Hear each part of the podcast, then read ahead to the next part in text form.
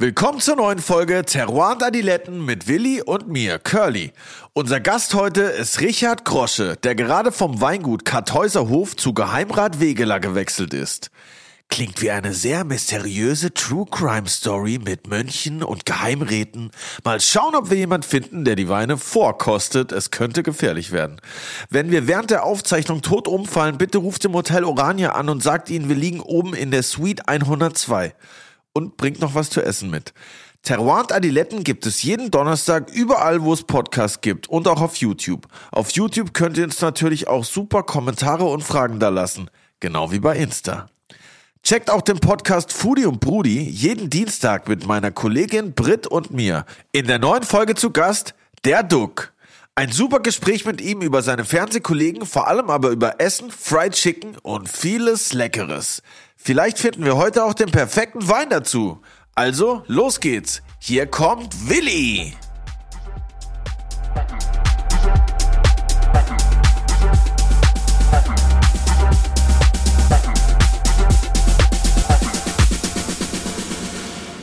Alter Curly, weißt du, was mir letzte Woche passiert ist, als ich da in der Pfalz ankam? Ich kam spät an, in der Nacht quasi, und ich kam ins Quartier mitten in einem fetten Weinbaugebiet.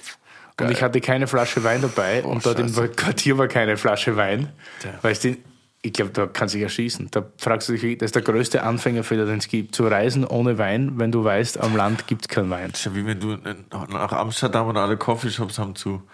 Das, ja. das ist Horror auf jeden Fall. Ich, ich fühle, kann es direkt nachfühlen. Aber in Berlin wäre das zum Beispiel nicht passiert. Wieso? Ja, wir haben ja hier diese crazy, immer noch so ein bisschen Silicon Valley anmutenden äh, Lieferservices, Gorillas, Flink, geht hier, and, uh, whatever, noch fünf andere gefühlt, die dir alles aus dem Supermarkt einfach nach Hause bringen. Also da hättest du bis 11 Uhr auch noch Stimmt, habe ich vermisst, ja. Ich liebe Gorillas, ich bestelle alles. Ey, Beste, ich schwöre dir, seitdem gehe ich halt gar nicht mehr raus. Das hat auch ja, seine Nachteile. Ich hasse ja Einkaufen, Alter. Safe. Ich stehe halt dann immer so mega high, so zehn Stunden vorm Wurstregal und denk so, welche Salami, Bruder. Das ist Horror. Weißt du, was mir, ich kann nicht einkaufen. Wenn ich einkaufen gehe und auch wenn ich eine Liste mit habe, ich finde nie was und in meinem Herumduseln dann, wenn ich nicht was finde, kaufe ich dann irgendwas anderes, weil Safe. ich denke, oh geil, da gibt es ja das und dann finde ich das und dann habe ich was komplett anderes zu meiner Einkaufsliste. Das ist Horror. Manchmal findet man aber auch Sachen, die man sonst noch nicht kannte. Das, das kann ja, das stimmt, ganz ja. geil sein. Aber auf jeden Fall war ich im Studio mit Mike Singer, Shoutout Mike Singer und äh, den Bee Gees und Osama, der Manager. und wir dachten so, yo, geil mal wieder Session, lass doch mal was zu trinken bestellen. Dann haben wir halt äh, die üblichen äh, Jackie Cola Flaschen und alles halt bestellt, so normal. Was mal so für eine. Du trinkst Jackie Cola im Studio? Nicht immer, aber wenn Mike Singer da schon schaut. Der Jackie Cola. Geil. Naja, auf jeden Fall haben wir, wenn wir in der, im Studio sind, immer eine ganz gute Zeit. Und ich habe dann da Gorillas bisschen durchforstet und da ist mir tatsächlich ins Auge gesprungen.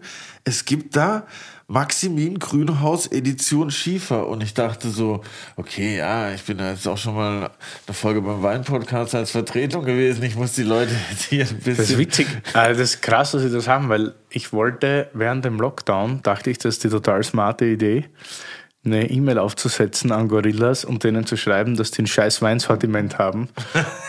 Und wir könnten das doch total gut overrulen, Shelly und ich, mit der Freundschaft. Ja, klasse. Und machen, die haben ja die Kategorie irgendwie Berlin. Brudis oder so. Berlin irgendwie. Buddies, ja genau. Berlin Buddies, richtig. Und ich dachte, da können wir irgendwie ein super Weinsortiment machen. Und die meinten, nein, und die haben das gerade geändert. Und dann habe ich mir das Weinsortiment bei denen angeschaut. Und das war so ein Scheißdreck. Spektakel. Und deshalb wundert es mich jetzt, dass du sagst, dass die Maximum Grünhaus dort haben. Ja, mich hat's da trinke ich nämlich sehr gern. Ich auch, habe mich auch äh, richtig äh, geschickt. Ich war tatsächlich tatsächlich schon mal auf dem Weingut auch mit äh, Stevenio, meinem Kollegen. Und das war richtig krass. Da sind wir richtig durch die ganzen Keller gelaufen. Die haben ja unter dieser Burg da so einen riesen Tunnel. Ey, da sind wir gelaufen und gelaufen. Ich dachte so, okay, Digga, sind wir schon im nächsten, im nächsten Dorf angekommen. Das war auf jeden Fall sehr beeindruckend und auch sehr nett wurden wir da empfangen. Aber geil, aber du warst dann an der Ruwer. Genau. Geil. Der nächste Gast, nämlich, den wir hier begrüßen, war auch mal dort in der Gegend. Oha, echt? Ja, es ist so, also jetzt kein Flying Winemaker oder so irgendwas, sondern das ist so, ich weiß auch nicht, wir werden das hoffentlich im Gespräch rausfinden. Ich hoffe es, ja. Viele nennen ihn nur Großmaul oder Marketing-Genie. Oh. Die anderen meinen, er ist einer, der ein ganz tolles Gespür dafür hat, wo man guten Wein machen kann und so die kleinen Stellschrauben so ansetzen und aus gutem Wein sehr guten machen und noch besseren. Der war mal auch bei Kartäuserhof. Ah. Das ist ja unweit von äh, Maximin Grünhaus. Und davor war unter anderem Initiator gemeinsam mit Mathieu Kaufmann bei Reichsrat von Buhl in Deidesheim. Da ist der junge Mann auch her. Und jetzt hat er wieder ein ganz neues Projekt. Und der ist da am Rheingau. Aber das Weingut hat auch noch ein anderes Weingut oder Flächen an der Mosel und so weiter, nämlich Geheimrat J. Wegeler. Boah, ey, diese Namen schicken mich jetzt schon komplett. Ja, ich habe schon eine wieder ziemlich alle vergessen, die du komplex gesagt und hast. eine ziemlich verstrickte Geschichte, aber was er da alles macht und gemacht hat und noch machen wird, wird er uns hoffentlich erklären. Also herzlich willkommen, Richard Grosche. Herzlich willkommen. Lieber Richie, heute fange ich das Gespräch tatsächlich an, weil uns verbindet nicht nur äh, die Passion Wein, sondern wir haben uns ziemlich genau vor zehn Jahren kennengelernt, tatsächlich zehn Jahren. Und wir sind mittlerweile auch äh, Motto unserer Weinbar Freundschaft, nämlich, glaube ich, richtig gute Freunde. Du bist mir einer der liebsten deutschen Weinfreunde und ich freue mich total, dass du heute da bist. Mit deinem, mit deiner neuen Heimat, mit dem neuen Projekt, darüber reden wir später. Äh, wir haben uns kennengelernt, als du noch beim Meininger warst tatsächlich. Das ist wirklich genau, also ziemlich genau zehn Jahre her, als ich ganz neu in der Cordoba war und du warst der erste Journalist, der mich angerufen hat und ich dachte so, Alter, ich habe es geschafft, ich bin berühmt, mich ruft ein Journalist an. Ey. Und dann noch vom Meininger und ich dachte dann so, Scheiße, was, wer ist der Meininger, Alter? Noch nie gehört. Und, also, Aber und dann google ich so äh, Richie Grosche und so weiter und er, ja, er will da kommen und will Test essen und will das und das und ich so, keine Ahnung, was der will, aber es war ein Journalist und ich war total happy und super berührt. Und dann kam der Richie. Aber er mal schnell früher- auf, was, ja. was ist Meiniger? Ist es ein Magazin oder eine. Meininger ist in Neustadt in der Pfalz, so äh, machen Magazine unter anderem, ist ein Verlag. Ein Weinfachverlag. Ja, Okay, gut. Wahrscheinlich einer Das der wichtigsten in Deutschland sogar, nicht? Auf jeden Fall der älteste Ja. Und auch gut. und der größte. Ja. Der. Und du warst der Vorgänger von noch einem Freund, Sascha Speicher, der hat auch versprochen, dass er irgendwann mal kommt. Mal schauen, ob wir das schaffen. Äh, fürs Sommelier-Magazin warst du verantwortlich. Genau, ich war der Vorgänger vom Sascha als Chefredakteur vom Sommelier Magazin und der Artikel über deinen Einstieg in Berlin war mein allerletzter Artikel und mein War dein allerletztes letzter, Heft. richtig. Oha, der Und Beginn das- einer wunderbaren Freundschaft. Ja, geil, oder? Also, ja, voll Das geil. war super. Und das habe ich sogar noch, das Heft. Und ich kann mich noch erinnern, dass Lukas damals, Lukas Mratz, gekocht hat und wir hatten ein Gericht auf der Karte, das war Scamorza, so ein Räucherkäse quasi, genau, mit Topinambur. genau, Birne, Topinambur-Knolle obendrauf. Total crazy. Und ich habe dir dazu einen Wein eingeschenkt, nämlich von Christian Schieder, Himmel auf Erden. Weiß ich noch, Stimmt. wirklich. Ich Ja. habe da echt so, beim Essen und Trinken, kannst du mich fragen, kann ich noch so besoffen sein, das weiß ich. Und deshalb habe ich uns den Wein heute als Aperitif mitgebracht. Es war nicht der gleiche Jahrgang, das ist jetzt 2018. Geil. Äh, und das hat damals irgendwie hervorragend gepasst und ich dachte, wir fangen genau damit jetzt irgendwie an zum Reden. Und deshalb, ja, du bist ein bisschen ein Mysterium. Unser lieber Produktionsleiter, Chef und Podcast-Papa Jenser, unser Jenser, kannte dich nicht. Und ich glaube, die kennen auch irgendwie viele nicht, aber die Weingüter, für die du äh, dich verantwortlich zeichnest oder gezeichnet hast, die kennt jeder. Das sind nämlich alles sehr gute Weingüter und du hast dann immer die Stellschrauben noch so angesetzt, dass die irgendwie noch besser waren oder noch besser davon kamen. Und deshalb erzähl mal, was du gemacht hast die letzten Jahre oder was du machst oder wofür du die Verantwortung getragen hast. Ähm, erstmal vielen Dank für den Wein. Ist natürlich ein super Einstieg ähm, und gute Erinnerung an äh, eine lang zurückliegende Zeit. Ähm, ja, was mache ich? Oder ähm, ich bin irgendwie wie die Jungfrau zum Kind gekommen zu einem Weingut. Ich war eigentlich Weinjournalist, wie du ja schon gesagt hast. Hatte mein Studium schon mit Wein, ähm, ja, zumindest den Spaßfaktor im Studium mit Wein finanziert. Ähm, habe in einem Weinladen gearbeitet, war in der ersten Weinbar Mannheims Barkeeper. Ähm, und bin dann nach dem Studium Ähm, ich habe Literaturwissenschaft studiert, also auch was, wobei man gut trinken kann. ähm, und bin dann irgendwie auf der Suche nach einer Orientierung. Ich wusste, ich wollte was mit Wein machen. Bin ich beim Meininger Verlag gelandet. Also der war nicht so arg weit weg. Ähm, und hatte halt ein super Portfolio an Magazinen. Hatte ein extrem gutes Renommee in der Branche. Und da bin ich über ein Praktikum rein. Und irgendwie bin ich dann dort geblieben. Also habe dann dort komplettes Volontariat gemacht, sprich journalistische Ausbildung, war dann ja, Jugendredakteur, Redakteur, stellvertretender Chefredakteur und dann am Ende Chefredakteur von Weinwelt und Sommelier Magazin. Habe nebenher noch eine Weinakademie aufgebaut, also auch die Komponente Weiterbildung oder Bildung weitergeben ähm, ist mir erhalten geblieben. Ich wollte es halt nur nicht mit Kindern machen, sondern mit, äh, also das Bilden, mit Erwachsenen, weil ich glaube, einem 14-jährigen Goethe näher bringen ist anstrengender als einem 50-jährigen äh, die Schönheit von Pinot Noir zu erklären. Und ähm, hatte den tollen Titel Chefverkoster. Das heißt, ich war zuständig für alle Verkostungen im Verlag. Und ja, und in der Position habe ich dann den Achim Niederberger kennengelernt. Das ist ein Unternehmer aus Neustadt gewesen, muss ich leider sagen. Er ist verstorben 2013.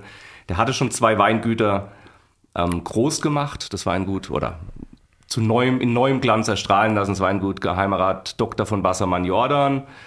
Ähm, dann ab 2007 das Weingut von Winning und das Weingut Reichsrat von Buhl, was für mich immer das schönste der drei war.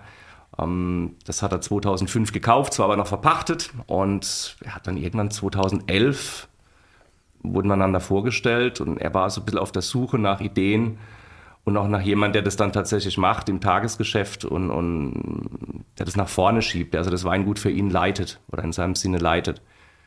Und er war jemand, der hat immer Menschen eingestellt, die eine, die eine ganz klare Vision haben und ähm, hat mir da komplett freie Hand gelassen. Und nur so haben wir das eigentlich, also wir, das ist immer das Wichtige, ein Weingut machst du nie allein. Ich habe natürlich einen wirklich genialen Partner auch gehabt mit Mathieu Kaufmann, den wir von Bollinger geholt hatten, oder Boulanger. Ja, und wir haben das dann aufgezogen, hochgeschoben, qualitativ und auch äh, vertrieblich. Und ja, dann bin ich 2019 dort ausgeschieden, war ein Jährchen beim Karthäuserhof oder 16 Monate, auch ein wahnsinnig tolles Weingut. Ähm, achtältestes Weingut der Welt, äh, super Eitelsbacher Karthäuserhof Berg. Also ganz, ganz tolles Projekt, aber irgendwann kam dann ein Anruf äh, von einem alten Bekannten von mir, der auch Verleger ist, der das Feinmagazin rausgibt, unter anderem auch, Dretori Verlag, der der erste deutsche Sommelier war Damals haben wir noch keine Österreicher in, in, in Deutschland in der Gastronomie gehabt. Und, äh, der aller, allererste deutsche Der allererste Sommelier. deutsche Sommelier, Oha. 1981. Also Oha, krass. Da, da gab es ja eigentlich diese Top-Küche, wie du sie heute überall findest. Ne? Selbst vor zehn Jahren in Berlin hieß es ja schon, ja, das geht hier nicht, die Leute wollen es einfach. Hm, schauen wir mal, was hier jetzt ist. Ne? Also die Szene ist ja irre gewachsen und da ist ja wahnsinnig viel passiert. Ja, und er hat mich dann angerufen, hat gesagt, er ist dann was dran und ob ich mir das nicht vorstellen könnte und ob wir uns mal zusammensetzen können. Ende Monolog. Na, das war ja noch kurz, kurzer Monolog. Ich muss mal kurz fragen, Weinjournalist. Das klingt irgendwie nice. Was, was, was macht man da dann die ganze Zeit? Reist man die ganze Zeit zu Winzern, trinkt verschiedene Weine und hat man da dann aber so ein Spezialgebiet? Hattest du ein Spezialgebiet, Weinjournalist Pfalzboss oder sowas in die Richtung? Also mir war es irgendwie klar, dass ich ähm, entweder was mit Musik machen muss oder mit Wein. Und ähm, irgendwie ist es Wein geworden. Die Musik höre ich halt nebenher und genieße es in vollen Zügen. Ähm, als Weinjournalist spezialisierst du dich natürlich auf irgendwas. Ähm, es gibt niemand, der, der in jedem Land, jeden Jahrgang und alle neuen Winzer und alle alten Winzer und alle Sonderabfüllungen kennt. Also dafür ist die Weinbranche einfach viel zu groß, viel zu komplex. Äh, mein Schwerpunkt war tatsächlich Italien. Ähm, ein Land, was ich über alles liebe, äh, in dem ich auch wahnsinnig viel gelernt habe, gerade was Gastronomie oder Essen, aber auch Gastfreundschaft angeht. Ähm, sind in der Hinsicht ganz, ganz weit vorne. Die, die Liebe zum Produkt, die Liebe zur Region, ähm, wie das alles auch zusammenhängt und, und wie man da auch für begeistern kann. Und das war zwar mein Schwerpunkt, aber ich bin genauso in Neuseeland gewesen, ähm, in USA, äh, keine Ahnung, natürlich die ganzen klassischen Weinbaugebiete, Spanien, Frankreich, Portugal.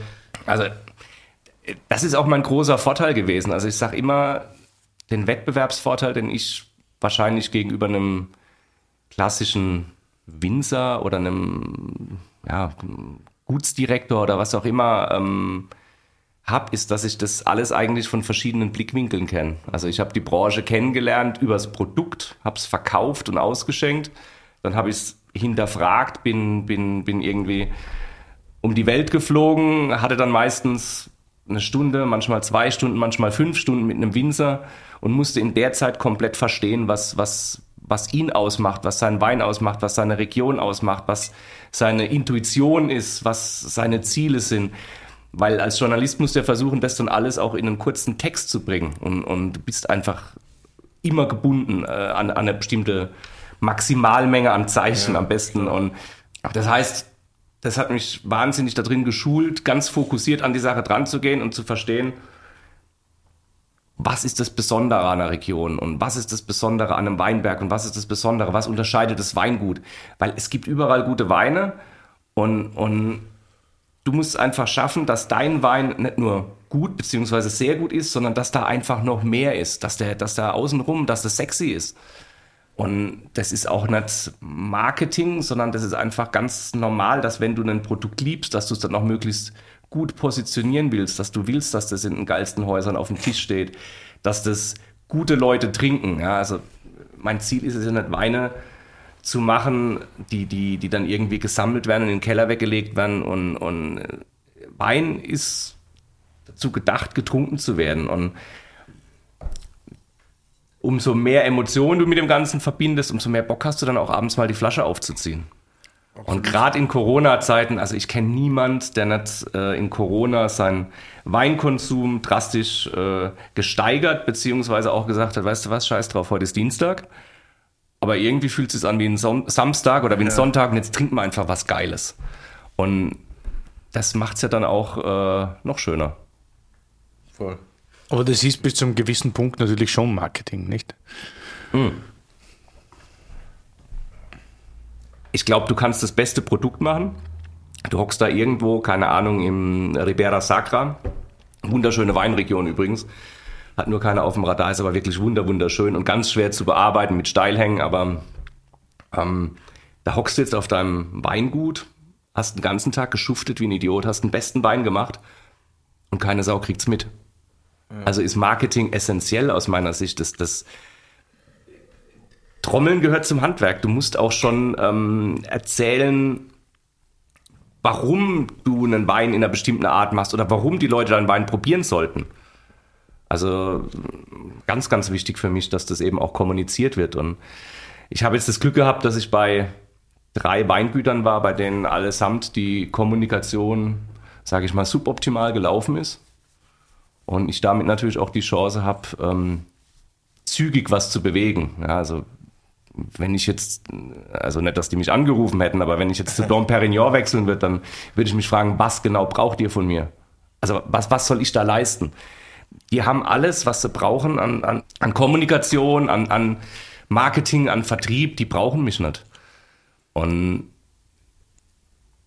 für mich ist es eigentlich nur spannend, mich irgendwo einzubringen, wo ich ergänzend äh, ja, eingreifen kann, wo ich was prägen kann, was leiten kann. Und ähm, da hatte ich jetzt oder habe ich jetzt zum dritten Mal tatsächlich in meinem Leben das Glück, ähm, mich in einem ganz, ganz tollen Weingut, äh, großartige Terroirs verfolgen mich zum Glück, ähm, einbringen zu dürfen. Aber das ist ja generell ein Job, den du hast oder den du jetzt verfolgst, seitdem du raus bist aus dem Journalismus, äh, für den es nicht so viele Plätze gibt. Also in Österreich noch weniger wahrscheinlich. Wir hatten hier einen Andreas Wickhoff mal vor kurzem, das war ein sehr tolles Gespräch.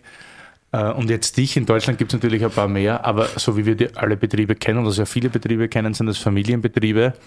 Und die können und wollen sich ja eigentlich so eine, eine Stelle, wie du sie verlangst oder brauchst, gar nicht leisten. Nicht? Oder wird vielleicht auch gar nicht passen, weil du kaufst halt den Wein, weil das das Familienweingut ist und so weiter.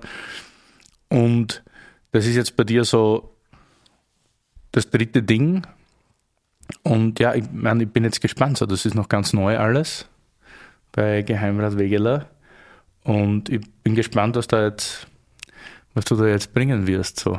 Wir können ja gleich ein bisschen was kosten und ein bisschen machen. Wie fühlst du dich da? Wo bist du jetzt im Rheingau? Ich bin im Rheingau, ich bin in Österreich-Winkel. Ähm, ich bin ja gebürtiger Mannheimer, das heißt, ich bin an Rhein und Neckar groß geworden. Ähm, so die großen Flüsse liegen mir dann doch ganz gut. Werbung! Digi, ich hab's geschafft. Der Fastenmonat ist endlich hinter mir. Oha, krass. Welcome back. Wie war's? Naja, unterschiedlich. Mal leichter, mal härter. Meistens ein bisschen langweilig. das kann ich absolut nachvollziehen, verstehe ich.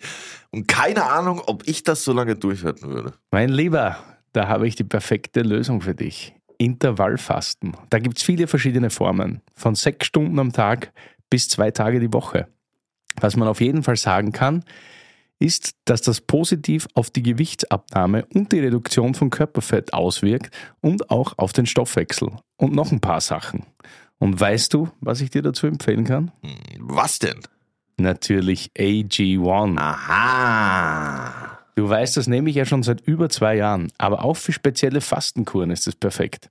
Mit seinem niedrigen Zuckergehalt und der hohen Mikronährstoffkonzentration. Einfach ein idealer Begleiter fürs Intervallfasten. Es liefert dir für fast alle Fasten ein Nährstofffundament aus über 70 Inhaltsstoffen, die die positiven Effekte vom Fasten zusätzlich unterstützen.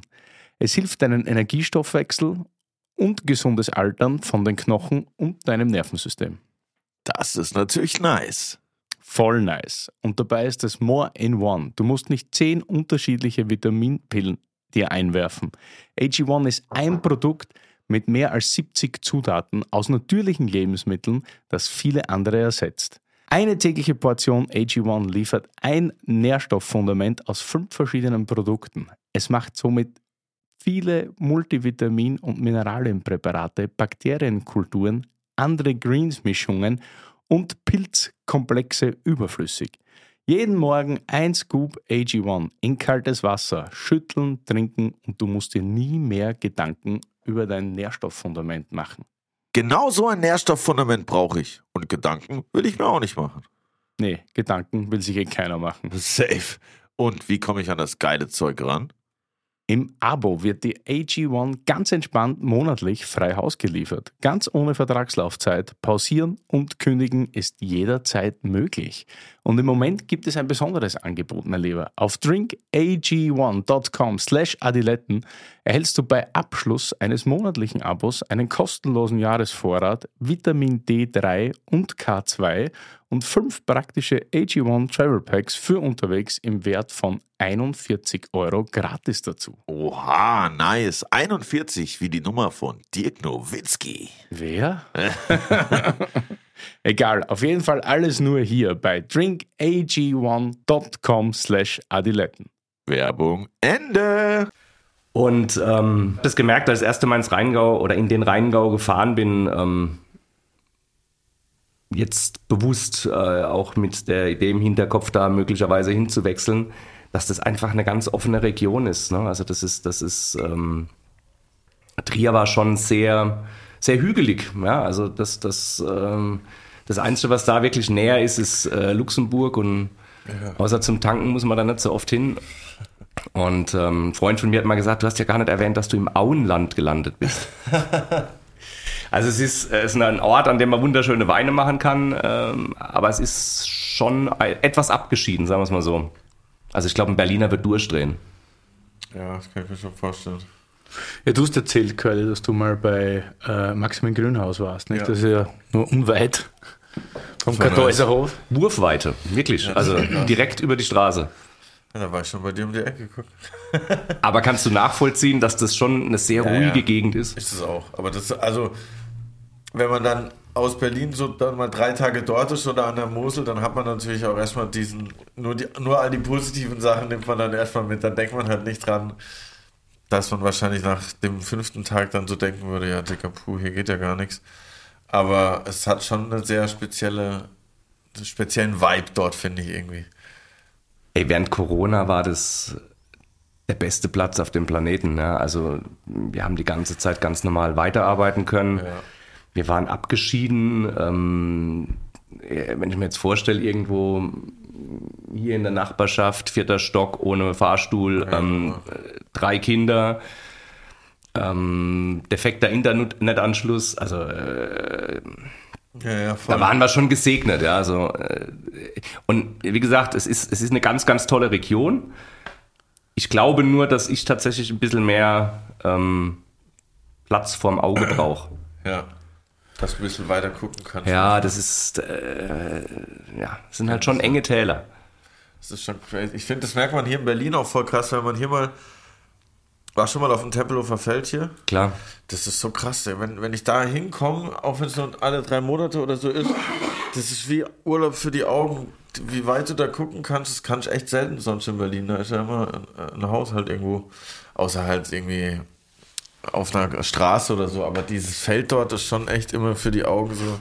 Erholung. Richtig krass, ja. Das, aber mir hat jemand das so erzählt und ich dachte so, labern nicht das ist doch bestimmt voll normal. Und dann war ich so dort und ohne Scheiß, ich stand so da, boah, voll entspannt, so richtig Augenjoint. Ja, aber wenn du jetzt nochmal zurückgehst so, zu deinem ersten Projekt nach dem Journalismus, war das einfach, weil du was anderes machen wolltest? War das, wolltest du raus aus dem Journalismus oder war das irgendwie die Sympathie zum Niederberger oder generell mal so Aufbruch nach was Neuem? Oder? Du, ich war, wie alt war ich schon? Das war 2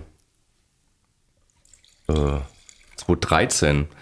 Ähm, ich war Anfang 30, äh, Mitte 30. Ähm, ich war gerade Chefredakteur geworden, als ich da irgendwie ähm, dem Achim vorgestellt wurde. Und, und wir haben tatsächlich nie ein Bewerbungsgespräch geführt. Der hat, der hat mich mal irgendwie gefragt, ja, wie würdest du das so machen und wie siehst du das? Und bist ja ein bisschen rumgekommen. Und ähm, ja, dann hat er mich mal eingeladen, das weiß ich noch, das war ein Fußballspiel, das war Manchester United gegen Bayern München bei ihm im Keller, im Petrus-Keller oder Petrus-Keller. Also er war auch leidenschaftlicher Weinsammler. Und da hat er irgendwie seine ganzen Jungs da gehabt. Aber mir war das überhaupt nicht klar, dass der die eigentlich quasi als Beobachter eingeladen hatte, die mal so ein bisschen gucken, was, was sie von mir halten. Weil er hat eigentlich was in mir gesehen, was ich nicht in mir gesehen habe. Also ich habe ja nie gedacht, ich wäre nie auf die Idee gekommen, hey Richard, weißt du was, heute ist Montag, bewirb dich doch mal als Gutsdirektor oder das, das habe ich tatsächlich nie gesehen. Das, das wurde an mich rangetragen. Der hat, äh, der hat gesagt, könntest du dir vorstellen, bei mir an Bord zu kommen? Sag ich, was soll ich da machen? Dann sagt er, ja, das Weingut leiten. Das heißt, du, ich bin kein Winzer, ich bin kein BWLer. Du, sagt er, du, BWLer habe ich genug. Ja, brauchst du keine Sorgen machen, das sind genug Controller im Hintergrund. ähm, Winzer, ich will dich ja nicht dafür haben, dass du den Wein machst, sondern ich will, dass du deine ganze Erfahrung, dein ganzes Input damit reinbringst, dein Verständnis von der globalen Weinwirtschaft, dein Netzwerk, das, das darf man ja auch nicht vergessen. Das ist natürlich schon extrem hilfreich gewesen, dass ich als Journalist ähm, ganz, ganz viele Menschen, Entscheidungsträger, Sommeliers kennenlernen durfte und auch mit vielen freundschaftlich verbunden war, ja. ja. Und, und dann, dann kriegst du natürlich ein ganz anderes Willkommen bereitet, wie, wie wenn du da als, als ich sage mal, klassischer BWLer irgendwo aufschlägst und sagst, so, jetzt schauen wir uns das mal an, ne? Aber hat man da nicht so ein bisschen dieses, hat man da nicht so ein Vorurteil als so Winzer, wenn du jetzt ankommst und sagst so, yo, ich habe jetzt auch mal ein, Weingut am Start, check das mal aus. So, ich stelle mir das so vor, wie wenn jetzt der Manager auch ankommt und sagt, yo, habe auch einen Song gemacht. nee, also weißt du, was ich meine? So vom, vom, vom, weil das ja so eine, weil ich mir dieses Winzer-Ding halt immer so als so Berufsstand vorstelle, so mäßig, oder war das gar nicht so? Ich glaube, das Wichtigste ist, dass du dir treu bleibst und das wissen die Leute bei mir. Also ich hatte tatsächlich nach Reichsrat von Buhl einige Angebote auf dem Tisch, die innerhalb der ersten drei Tage, nachdem ich raus bin, auf den reingekommen sind. Ähm, die waren auch sehr verlockend, aber halt wirklich nur finanziell verlockend. Ähm, und eins besonders, da habe ich echt mit mir zu kämpfen gehabt, weil äh, das war halt einfach. Äh, Donald Pills, ja. Es war halt einfach, dass du genau gewusst, ey, äh, das würde dir schon vieles leichter machen im Leben, aber ich weiß okay, ganz genau. weiß ich nicht, was war das, darfst du das sagen? Nee. Ah. Aber ich habe mir dann nur vorgestellt und du hast tatsächlich auch eine Rolle gespielt. Ich habe mir vorgestellt, wie ich zu dir nach Berlin fahre und sagst, ja, hier können wir, können wir uns da mal zusammensetzen, drüber arbeiten und dass du mich einfach nur auslachst. nee, jetzt ohne Scheiß. Also diese, diese Glaubwürdigkeit ist, ist essentiell in der Weinbranche. Und egal, was ich gemacht habe, egal, ob das als Journalist war, ob das bei Reichsrat von Buhl war, ob das beim Kartäuserhof war oder ob es jetzt bei Wegeler, was hoffentlich auch meine Endstation ist, denn ich bin da auch ähm, als, als kleiner Partner mit eingestiegen. Ähm, egal, was ich gemacht habe, das hat, das hat immer auch äh, mein Herzblut gehabt und das hat immer auch den Anspruch gehabt. Ähm, es hat ja auch einen Grund, dass ich immer zu Läden gewechselt bin, die, die mega geiles Lagenportfolio haben. Ja? Also ich meine, du kannst den besten Winzer nehmen und den auf dem Kartoffelacker setzen. Ähm, dann kann der dir einen guten Wein daraus machen, aber der wird nie in der Lage sein, dir einen Weltklasse-Wein daraus zu machen. Wenn du aber einen ähm, geilen Boden hast und, und setzt da einen guten Winzer drauf, dann ist er wahrscheinlich schon in der Lage, einen sehr guten Wein zu machen. Und wenn du dann es schaffst, die Kombi zu haben, saugute Lage, plus sauguter Winzer. Ey, dann ist alles möglich. Und, und das ist immer das, was mich gereizt hat. Da, da habe ich natürlich auch durch die sechs Jahre mit Mathieu Kaufmann wahnsinnig viel mitbekommen und aufgesaugt und viele Ideen und natürlich auch viele Arbeitsweisen und kann das natürlich jetzt schon auch ähm, mit einbringen. Wobei ganz wichtig, also ich bin ja kein Winemaker, ich bin Impulsgeber, Ideengeber ähm, und muss natürlich am Ende vom Tag auch schauen, dass das, was produziert wird, verkauft wird. Aber ähm, den Wein haben immer andere gemacht. Ich war bei der Küvetierung dabei, ich war bei allem Möglichen dabei, aber gemacht haben immer andere. Das ist mir auch wichtig, also weil die sollen schon auch den Respekt dafür bekommen. Ehrenmann. Aber du wusstest schon, also das ist ja so wie ein großer, wenn du das jetzt mit der Gastronomie vergleichst, so immer wie die Maitre Hotels oder so die Restaurantleiter oder manchmal auch Sommeliers die können meistens nicht kochen oder können schon kochen, aber halt nicht in dem Ausmaß, wissen aber, wie es am Ende des Tages schmecken muss ja. und wie es am Teller zu liegen hat, sodass das geil ist und dass das einen gewissen Anspruch hat. Und das denke ich mir bei dir immer. Deswegen ist so, ich wollte irgendwie zwischendurch in der Vorbereitung so das Wort Flying Winemaker und so weiter. Aber das passt ja alles nicht in Wirklichkeit zu dir. Flying Wine Drinker. Flying Wine Drinker. Was ist denn ein Flying Winemaker? Ah, das jetzt erklär, du musst es jetzt erklären. Ja, nein, das erklären wir anders mal. In, in Curlys Weinwörterbuch. Ja, genau. Das ist der, der, der Trigger. Curly, Wein, das Wörterbuch. Flying Winemaker. Als Flying Winemaker bezeichnet man Weinexperten, die gleichzeitig eine Vielzahl von Weingütern beraten, oft auch auf mehreren Kontinenten. Sie werden bevorzugt von größeren Weinproduzenten beschäftigt, die mit ihrem Wein eine international erfolgreiche Weinstilistik erreichen wollen. Prototyp des Flying Winemakers ist der Franzose Michel Roland, der über 100 Weingüter betreut. Er ist dafür berühmt oder auch berüchtigt, Weine so zu modifizieren, dass sie dem Geschmack des amerikanischen Weinkritikers Alias Robert Parker entsprechen, also sehr reife Frucht, viel Alkohol und starker Einsatz von neuem Holz. Das Ergebnis? Hohe Punkte bei Parker und ein deutlich höherer Verkaufspreis. Aber das war immer interessant, weil, wie gesagt, so viele Menschen oder so Figuren wie dich gibt es ja nicht und deshalb äh, ist es ja umso interessanter, mit dir da über das zu reden. So, ich kann mich auch noch erinnern, und das ist, was du sagst gerade zum Thema du musst das auch spüren oder fühlen oder whatever. Als wir, ich war 2013 ja tatsächlich mal längere Zeit in Deidesheim, weil ich da kleben geblieben bin. Wollte ein bisschen durchs deutsche Weinbaugebiet und bin fünf Tage in der Pfalz hängen geblieben, weil es so lustig war. Unter anderem bei den Ringsbrüdern und bei dir. Und du hast mir da halt die ganzen Lagen gezeigt und das Lagenpotenzial von Bull. Und vorher hatte Bull, das war immer gutes Weingut, das war jetzt nicht schlecht, aber das war auch nicht so, dass irgendwer große zum Schirm hatte. Und die hatten ja alle großen Forsterlagen. Und wir sind da durchgefahren durch alle Lagen und du hast mir die erklärt und gezeigt, als wären es deine eigenen. Und das Leuchten in deinen Augen, das war da und dann gesagt, schau, und da sind die Stücke von dem Nachbarn und den und der hat auch was in der Lage, aber schau dir mal die Reihen an, die stehen viel geiler da und da steht Bull drauf. Und das war dann, na wirklich, das war so, das war unglaublich. Und dann hat er da aus dem alten Weingut, der so alte Jugendstilmöbel, die haben wir alle in einen Kastenwagen geworfen. Dann haben wir gesagt, wir machen einen mega Grillabend im Reiterpfad und da ist so ein, ein neues kleines Stück im Reiterpfad. Wir haben das Klo dazu gesagt, also nicht die Toilette, sondern Klo mit C geschrieben, weil es so ummauert war, das Stück. Und dann sind wir dorthin grillen gefahren und dann haben wir gesagt, okay, wir nehmen jetzt ein paar GGs mit und der Richie hat die Probefüllungen von allen GGs dabei gehabt und wir waren halt nur zu dritt. Also der erste Jahrgang. Richtig. War der, War der allererste 2013. Jahrgang. Deswegen ist 2013 immer noch einer meiner Lieblingsjahrgänge tatsächlich. Also nicht nur in dem Haus, sondern generell, weil da habe ich Riesling richtig kennengelernt oder deutschen Riesling. Aber wie meint ihr der erste Jahrgang? Ah, der erste Jahrgang, den, den Mathieu und ich verantwortet Ach so, haben. alles klar. Und, und äh, das heißt, du warst 2, nee, 2014 warst du dann da. 2014, richtiger. Und das war noch nicht auf dem Markt, das haben wir vom Fass abgezogen, einfach um es abends mal Geil. äh, zu probieren. Und also die Lage ist, das, das ist Hofstück, das ist eine 0,9 Hektar kleine Parzelle in 78 Hektar Reiterpfad. Also ja, nur weil ich da weg bin, ist die Lage ja nicht schlecht geworden. Ich finde es immer noch geil. Ähm, wie ich da weggegangen bin, ist ein anderes Thema, aber jetzt gerade die Jahrgänge 13 bis 17, äh, die wir ja auch tatsächlich noch gefüllt haben, das liegt mir schon extrem am Herzen, weil es einfach geile Weine sind. Und ich habe es gerade vor kurzem mit jemandem gehabt, der hat gesagt, du, die, ihr habt halt geschafft, dass die Weine einen irgendwie berührt haben. Und ich glaube, das ist das Wichtige. Jetzt einen sauberen Wein machen kann jeder Affe. Also sorry, das ist echt kein Thema mehr. Äh, willst mehr Frucht? Okay, kühlere Temperatur oder die Hefe oder. Also es gibt ja tausend Möglichkeiten, wie du einen technisch sauberen Wein machen kannst.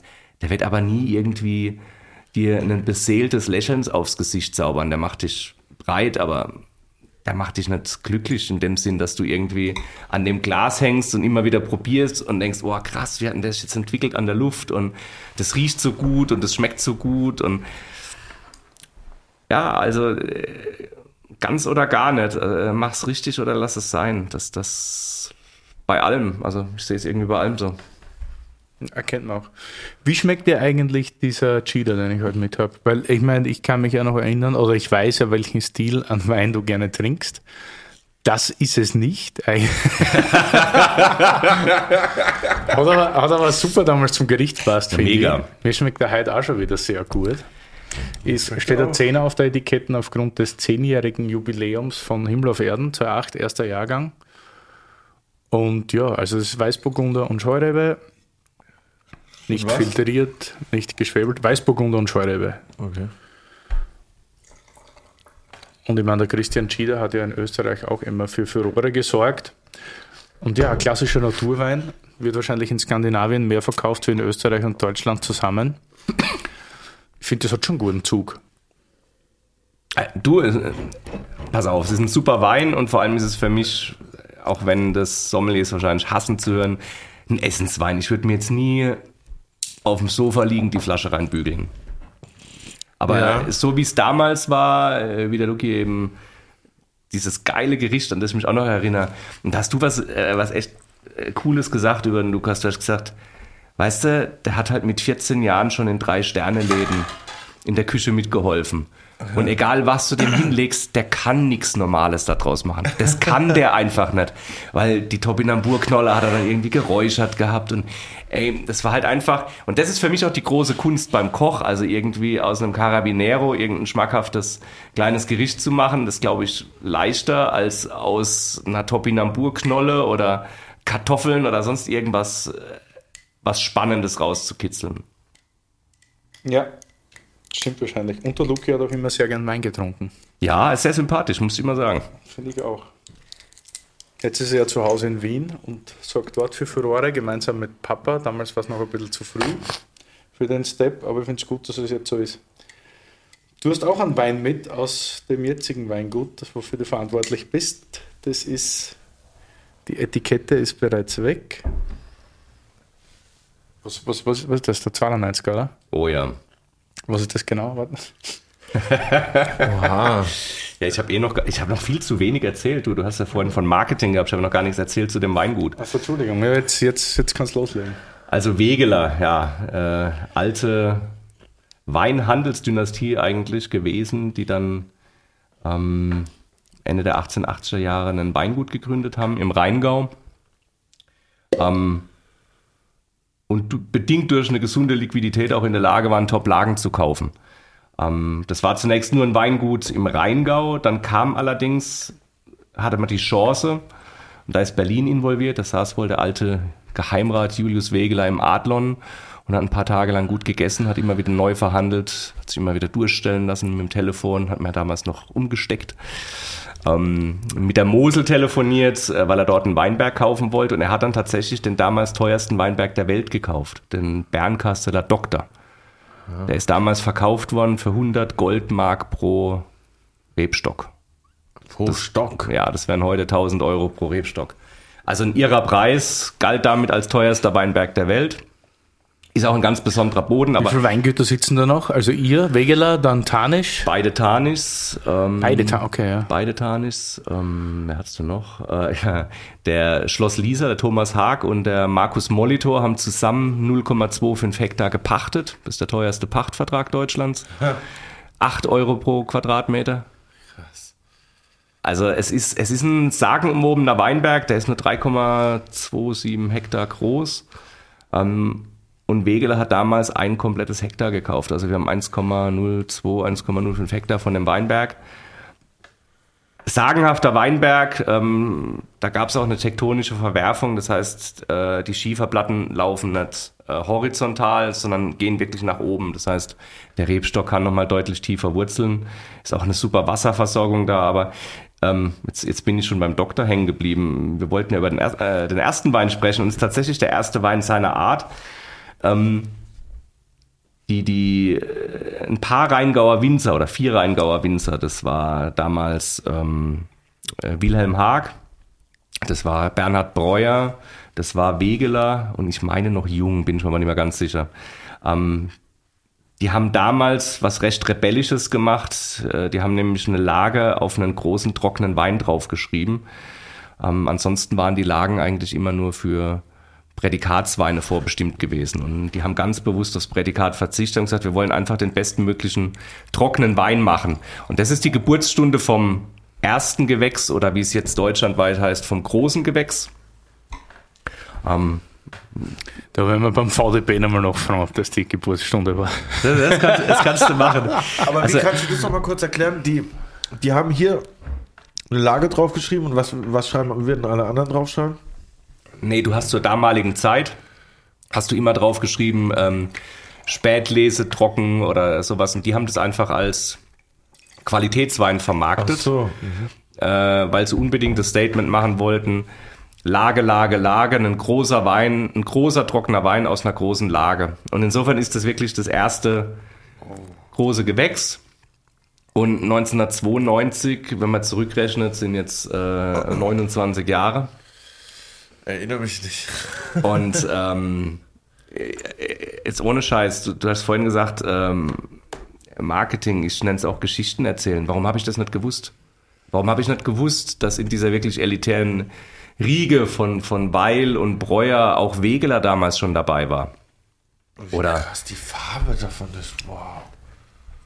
Aber darf man da oder kann man da sagen, dass da vielleicht zwischendurch irgendwas schiefgegangen ist oder nicht? Oder ist das jetzt, äh, kannst du das gar nicht beantworten? Weil auch ich, also ganz ehrlich, Wegeler habe ich in meiner langen, langen äh, jetzt Weintrinkergeschichte überhaupt nicht am Schirm. Werbung. Willi, jetzt musst du sehr stark sein.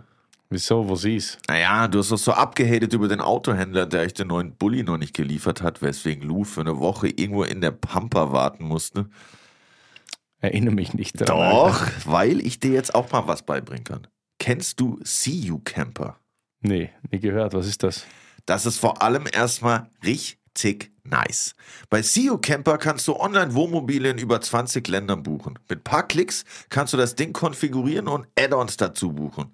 Das Ganze mit einer riesigen Auswahl, über 150 Vermieter weltweit. Vom kleinen Truckcamper bis zu riesigen Luxus-Motorhomes.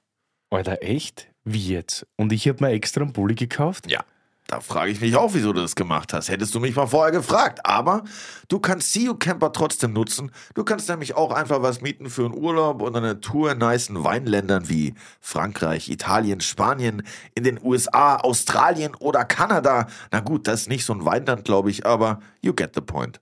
Alter, das klingt Mörder. Safe. Wollen wir nicht mal eine Tour machen durch Piemont oder Burgund oder so? Und dann schön oben auf dem Morachet pennen? Eigentlich habe ich immer Bock, aber hast du überhaupt schon wieder den Führerschein? Nein, noch nicht. Aber bekomme ich bald. Ist jetzt schon sowas von verjährt alles und wenn ich ihn hab, geht's los. Klingt nice, Digi. Und wie funktioniert das Ganze? Einfach auf www.cu-camper.com gehen und wir wären ja nicht wir, wenn wir nicht ein fancy Goodie für euch hätten. Mit dem Gutscheincode CU-TA24 spart ihr bei allen Buchungen ab 1500 Euro 50 Euro ein. Das Ganze ist einlösbar bis zum 31.12.2024. Das war viel Info. Sag nochmal, komm. Auf www.cu-camper.com Gutscheincode CU-TA24 eingeben und ihr spart 50 Euro bei allen Buchungen ab 1500 Euro. Das Ganze geht bis Ende diesen Jahres, also bis 31.12.2024. Alle Infos wie immer in den Show Notes Und natürlich erst parken, dann Wein trinken. Ich scroll schon, ey, da sind echt ein paar richtig geile Dinge dabei. Werbung Ende! Also wenn du als ich äh, im Freundeskreis so ein bisschen erzählt habe, wo ich hingehe, hat auch jeder gesagt, Wegeler kenne ich nicht. Dann habe ich ein Bild geschickt vom Geheimrat J. Ja. Und da hat jeder gesagt, ah, das habe ich früher mit meiner Mutter immer in Köln getrunken. Oder das gab es bei meinen Großeltern oder das gab es da oder das gab es. Jeder hat irgendeine Geschichte mit Geheimrat J. Und auch die Geschichte äh, ist total die ist geil. Also ist tatsächlich auch der Ralf Frenzel damals beteiligt gewesen. Der war eben der Sommelier damals äh, in der Ente in Wiesbaden im Nassauer Hof. Mhm. Und Wegeler, beziehungsweise der Kellermeister, der Herr Holderit, die haben überlegt, woran es liegt, dass, dass die ganzen Top-Restaurants, die dann äh, langsam sich immer mehr auf französische Küche spezialisiert haben und so weiter. Ich meine, wir dürfen ja nicht vergessen, wie, wie jung das deutsche Küchenwunder noch ist. Ja, das ist ja nicht 100 Jahre alt oder 50 Jahre alt, sondern das ist ja wirklich jetzt gerade so diese 80er, End 80er Jahre, auch Tantris und so. Das, das, das ist ja alles. Der wurde ja gerade für 30 Jahre äh, ausgezeichnet, oder? Und, und das war da, ja, aber der Holderit ist damals hingegangen und gesagt, woran, wieso schenkt ihr unsere Weine nicht aus? Und da haben die dem damals einen Wein gezeigt und haben gesagt, hier, guck mal, Baron L von La Doucette. ja, so ein damals äh, super Sauvignon Blanc, eine Lagencuvée und da hat damals der, der Ralf Frenzel gesagt, warum macht ihr deutschen Winzer nicht mal sowas, eine Lagencuvée? Ja, also um, um auch klar zu zeigen, die besten Lagen küvettiert in einem geilen, großen, trockenen Wein. Und so ist 1983 der erste Jahrgang Geheimrat J gekommen. Der war niemals was anderes als eine Cuvée aus großen Lagen. Das war immer nur Grand Cru 100 Prozent. Und mit dem Jahrgang 2022 haben wir dann 40 Jahre und dann werde ich mir auch das Etikett mal vornehmen. Ähm, Und äh, ich glaube, da das Zeug reift so wahnsinnig gut. Und jetzt ohne Scheiß, wenn ich das blind serviert hätte, was hättest du denn da gesagt, wie alt das ist? Ja, ich meine, die Farbe von dem, also wir haben jetzt einen 92er Berg Schlossberg. Auch keine so schäbige Lage, ne? Rüdesheimer Berg Schlossberg. Nein, das ist keine schäbige Lage. 29 Jahre alt ist das. Äh, es ist von der Farbe, ist es schon relativ, wie soll ich sagen, jetzt so, Hochfarben. Ja, Hochfarben, richtig. Bernstein, Orange. Richtig geil, die Farbe, finde ich. Aber er hat doch keine, er, er ist nicht, und das habe ich immer wieder. Null das, ist unglaublich frisch. Das habe ich immer wieder bei Riesling, dass du halt nach drei, vier Jahren denkst, oh, der wirkt jetzt schon ein bisschen müde, ne? Ja. Und nach zehn Jahren schmeckt der gleiche Wein auf einmal total geil und frisch. Und nach 20 Jahren denkst du, das kann doch nicht sein, der ist ja noch jünger geworden. und jetzt ist der 30 Jahre alt und, und äh, ich finde das ein Brett. Ich habe da total Spaß dran. Schmeckt richtig gut. Und da steht auch immer hinten drauf, guck mal, äh, diese Flasche wurde am 7. Februar 2012 verkostet und neu verkorkt. Ach krass. Das schreiben die auch immer hinten drauf. Das heißt, man nimmt dann Mini-Sip raus sozusagen, probiert die, macht neuen Korken rein. Genau. Normalerweise ist es so, dass du immer auch ähm, ein paar Flaschen dadurch opferst. Also wenn du, keine Ahnung, 60 Flaschen neu verkorkst, kannst du davon ausgehen, dass du wahrscheinlich zwei zum Füllstand ausbessern wieder brauchst. Und Ah, Okay, man probiert dann sozusagen nicht. Sorry. man probiert dann nicht jede Flasche, sondern halt. doch, Doch. du aber ziehst halt, jede Flasche händisch auf, probierst von jeder Flasche einen kleinen Schluck und ersetzt Ah. die Menge, die rausgegangen ist, wieder mit dem Originalwein. Also das ist so ein bisschen Ehren, Ehrensache. Von der gleichen Flasche, also von der gleichen Produktion. Ja. Es, es gibt auch einen anderen Ansatz, das, das habe ich äh, in Übersee auch kennengelernt, dass man da halt sagt, grundsätzlich, wenn du einen 50 Jahre alten Wein neu, neu verkorkst, dann, dann gibst du dem eher einen fünf Jahre alten Wein nochmal dazu. Ja, aber das macht ja gar keinen Sinn. Das ist ja Doch, voll dadurch, crazy. aber dadurch wirken natürlich die Weine dann nach 60 Jahren frischer als nach, nach 50. Oh, das ist ein bisschen fake. Das ist ja wie Autotune. Wein-Autotune.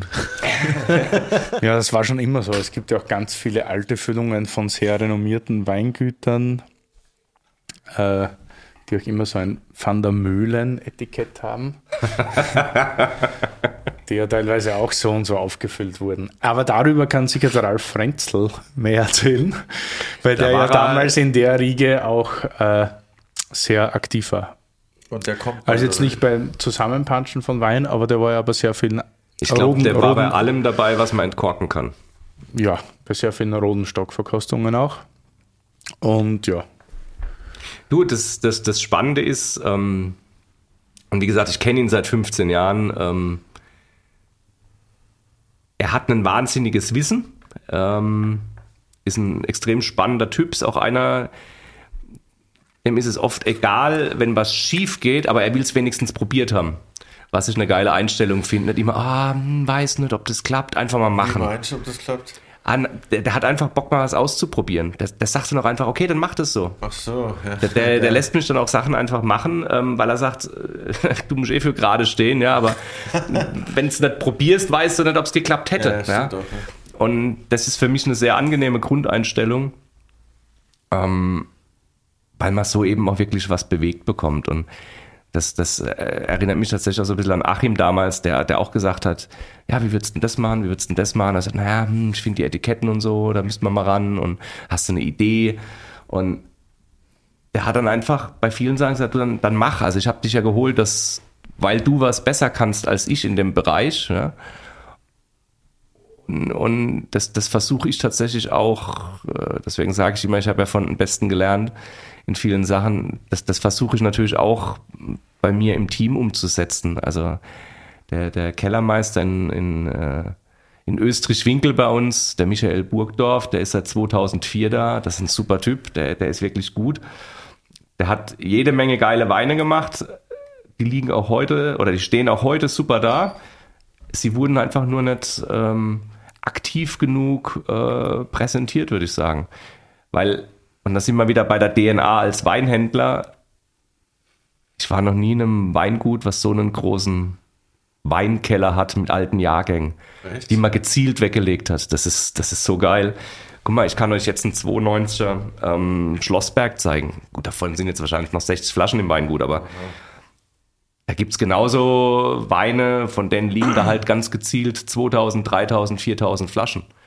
Und wenn du einen Wein, der 20 Jahre alt ist, verkaufen kannst und hast davon nicht nur 120 Flaschen, sondern 1000 Flaschen, dann hast du auch nochmal eine ganz andere Marktbedeutung. Und das ist definitiv jetzt auch meine Strategie hier bei, äh, bei Wegeler, eben A, Wegeler wieder dadurch ins Bewusstsein zu bringen, dass man eben auch mal die alten Jahrgänge zeigt.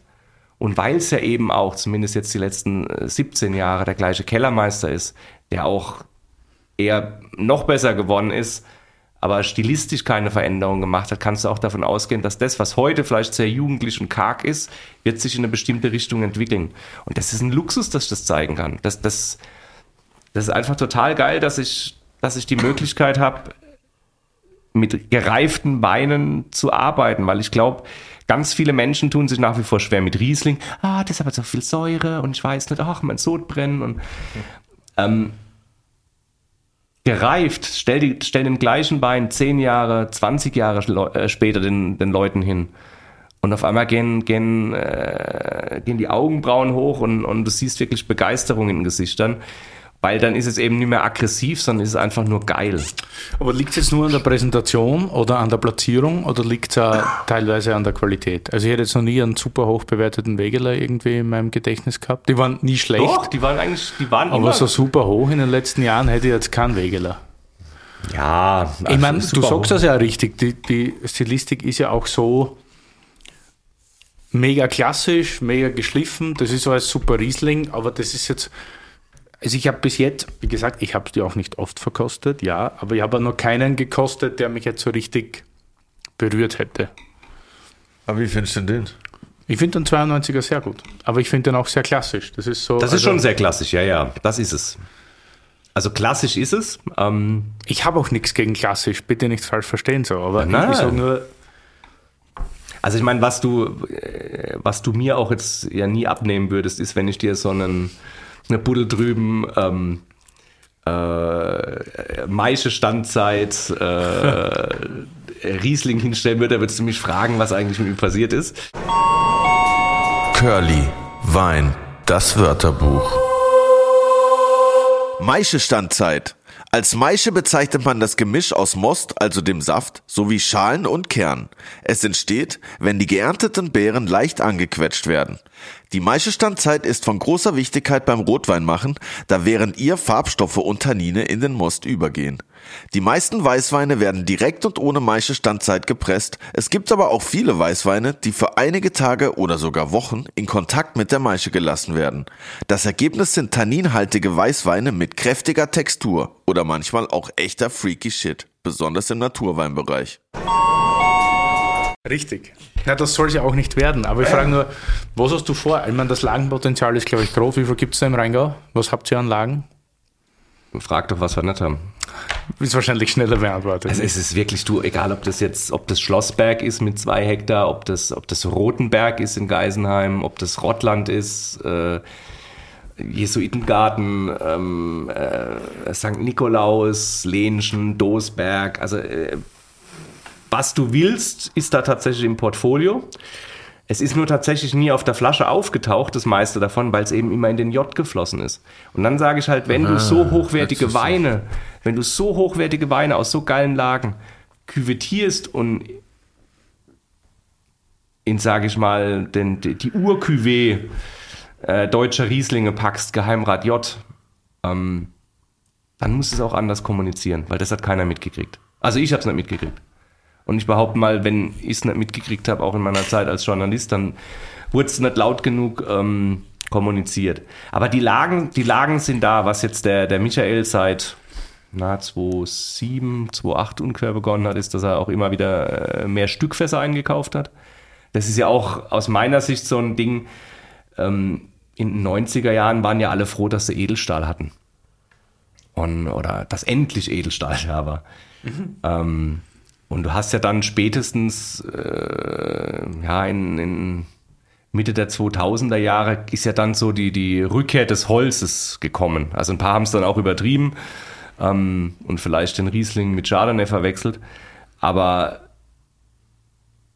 Riesling, auch Riesling in großem Holz, das reift einfach so viel geiler, wie, wie, äh, wie wenn das, sag ich mal, steril ins Edelstahlfass packst, ähm, wo auch kein Luftaustausch da ist. Und da wird auf jeden Fall in den nächsten Jahren noch einiges kommen. Also mittlerweile ist, ein, ist bei allen großen Gewächsen, die Wegeler macht, auch äh, großes Holz dabei. Manche sind auch komplett im großen Holz.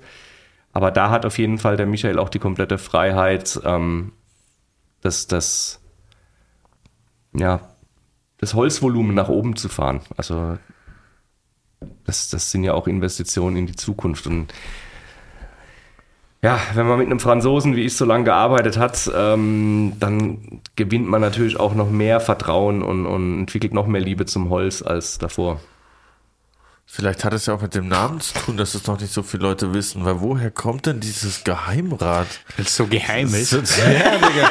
Ja, ja, normal. Aber nee, ich meine so, du hast vorhin gemeint, der war Geheimrat und hat im Adlund da äh, gechillt. War das früher eine Berufsbezeichnung? Weil, klär mich auf, ich bin da völlig offen. Du, es gibt, es, es gibt da so viele, es gibt ja auch einen Ökonomierat und, und einen Reichsrat und, und das war der Secret Service der äh, Deutschen. äh, nee, aber Gastronomierat.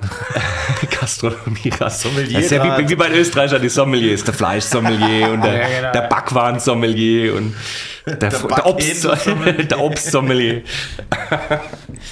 Nein, das, das sind so alte historische Titel und die hat man natürlich dann gerne auch ins Weingut gepackt. Also auch wenn, wenn dein Urgroßvater ähm, einen Doktortitel hatte, dann ist der meistens stehen geblieben für die nächsten Generationen geil. beim Weingut.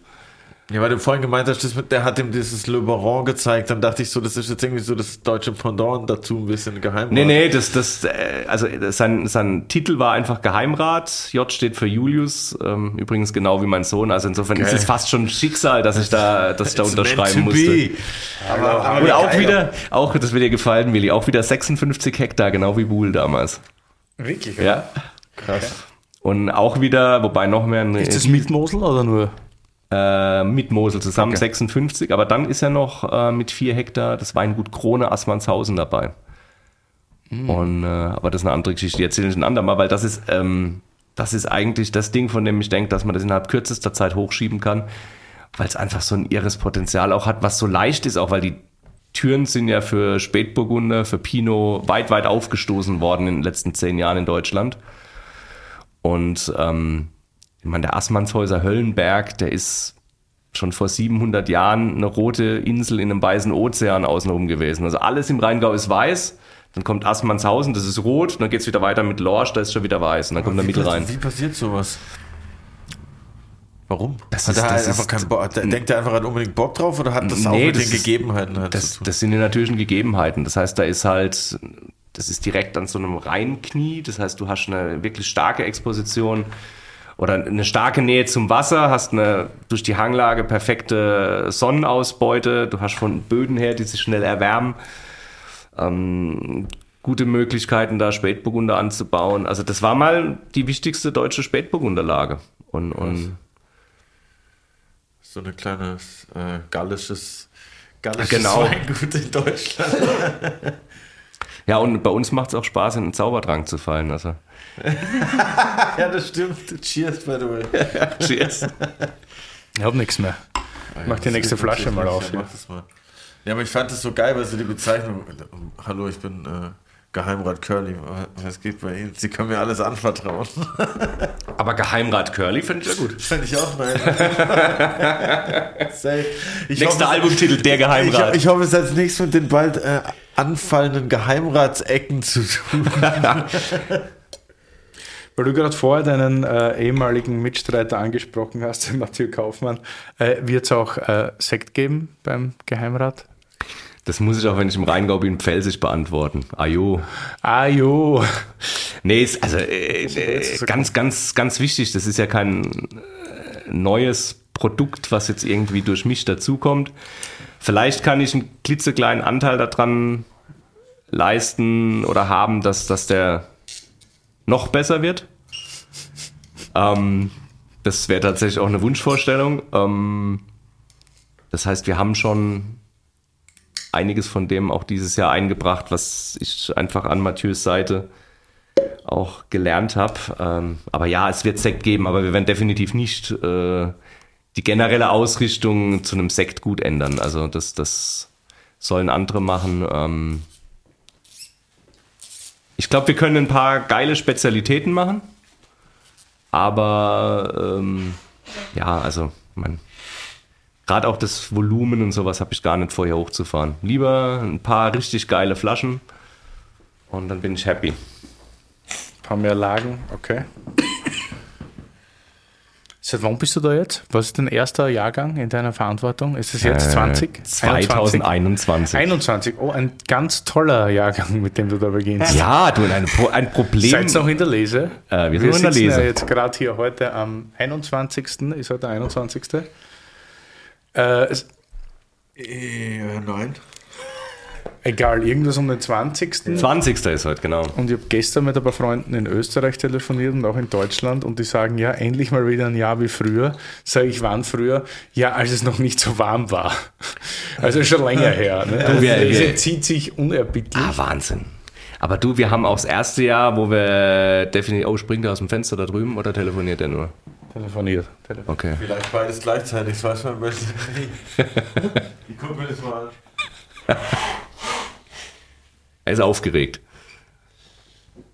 Ähm, du, es ist der, der erste Jahrgang, der mal wieder so richtig regenreich war im Sommer seit vielen Jahren. Wobei ich schon auch so Parallelen sehe zu 2013, was ja mein erster Jahrgang bei Buhl war. Ähm, da hast du auch Mitte Oktober noch richtig hohe Säurewerte gehabt, so wie jetzt.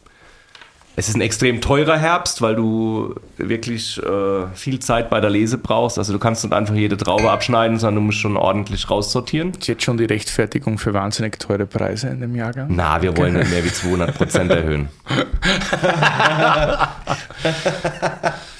Nein, aber es ist, das, das wird dir jeder Winzer bestätigen. Das ist ein teurer Jahrgang, weil du einfach wahnsinnig viel äh, Mehrarbeit hast. Jetzt 2015, da bist du einfach durch den Weinberg gelaufen, hast das Eimer schon drunter gehalten, hast schnapp, schnapp, schnapp gemacht und dann äh, war der Eimer voll und du hattest perfekt gesunde Trauben, perfekt gereift. Die, die waren alle wie aus dem Bilderbuch, ja. Also das ist natürlich ein wesentlich schwierigerer Jahrgang dieses Jahr. Aber ich bin mir ganz sicher, es wird jede Menge supergeile Weine geben, weil halt auch die Winzer besser geworden sind. Das dürfen wir auch nicht vergessen. Ja. Also ich glaube, jetzt so einen Jahrgang ähm, mit dem Wissen, wie man es um 1970 hatte, dann hätte ich ganz schön viel Ausfall gehabt. Ja, man hat ja jetzt schon auch wirklich alles Extreme irgendwie, oder sehr viel Extremes gehabt in den letzten Jahren. Nicht? Also vor allem war immer gegen Hitze zu kämpfen oder mit Hitze zu kämpfen. Und dieses Jahr ist halt dann wieder ein bisschen kühl und alle warten noch ein bisschen so, bis es wirklich reif wird. Aber ich meine, es wird, wird schon reif werden. Ich muss sagen, das Etikett finde ich richtig, richtig stylisch. Sieht so richtig Endstufe aus. Sieht auf jeden Fall so High-Level-mäßig aus irgendwie. Das gefällt mir. Also und, und hier hat man schon wieder so einen geilen Namenszusatz Doktor am Start. Geheimrat ja, so, so heißt der Doktor. Äh, äh, aber die Lage heißt Doktor. Also das ist geil.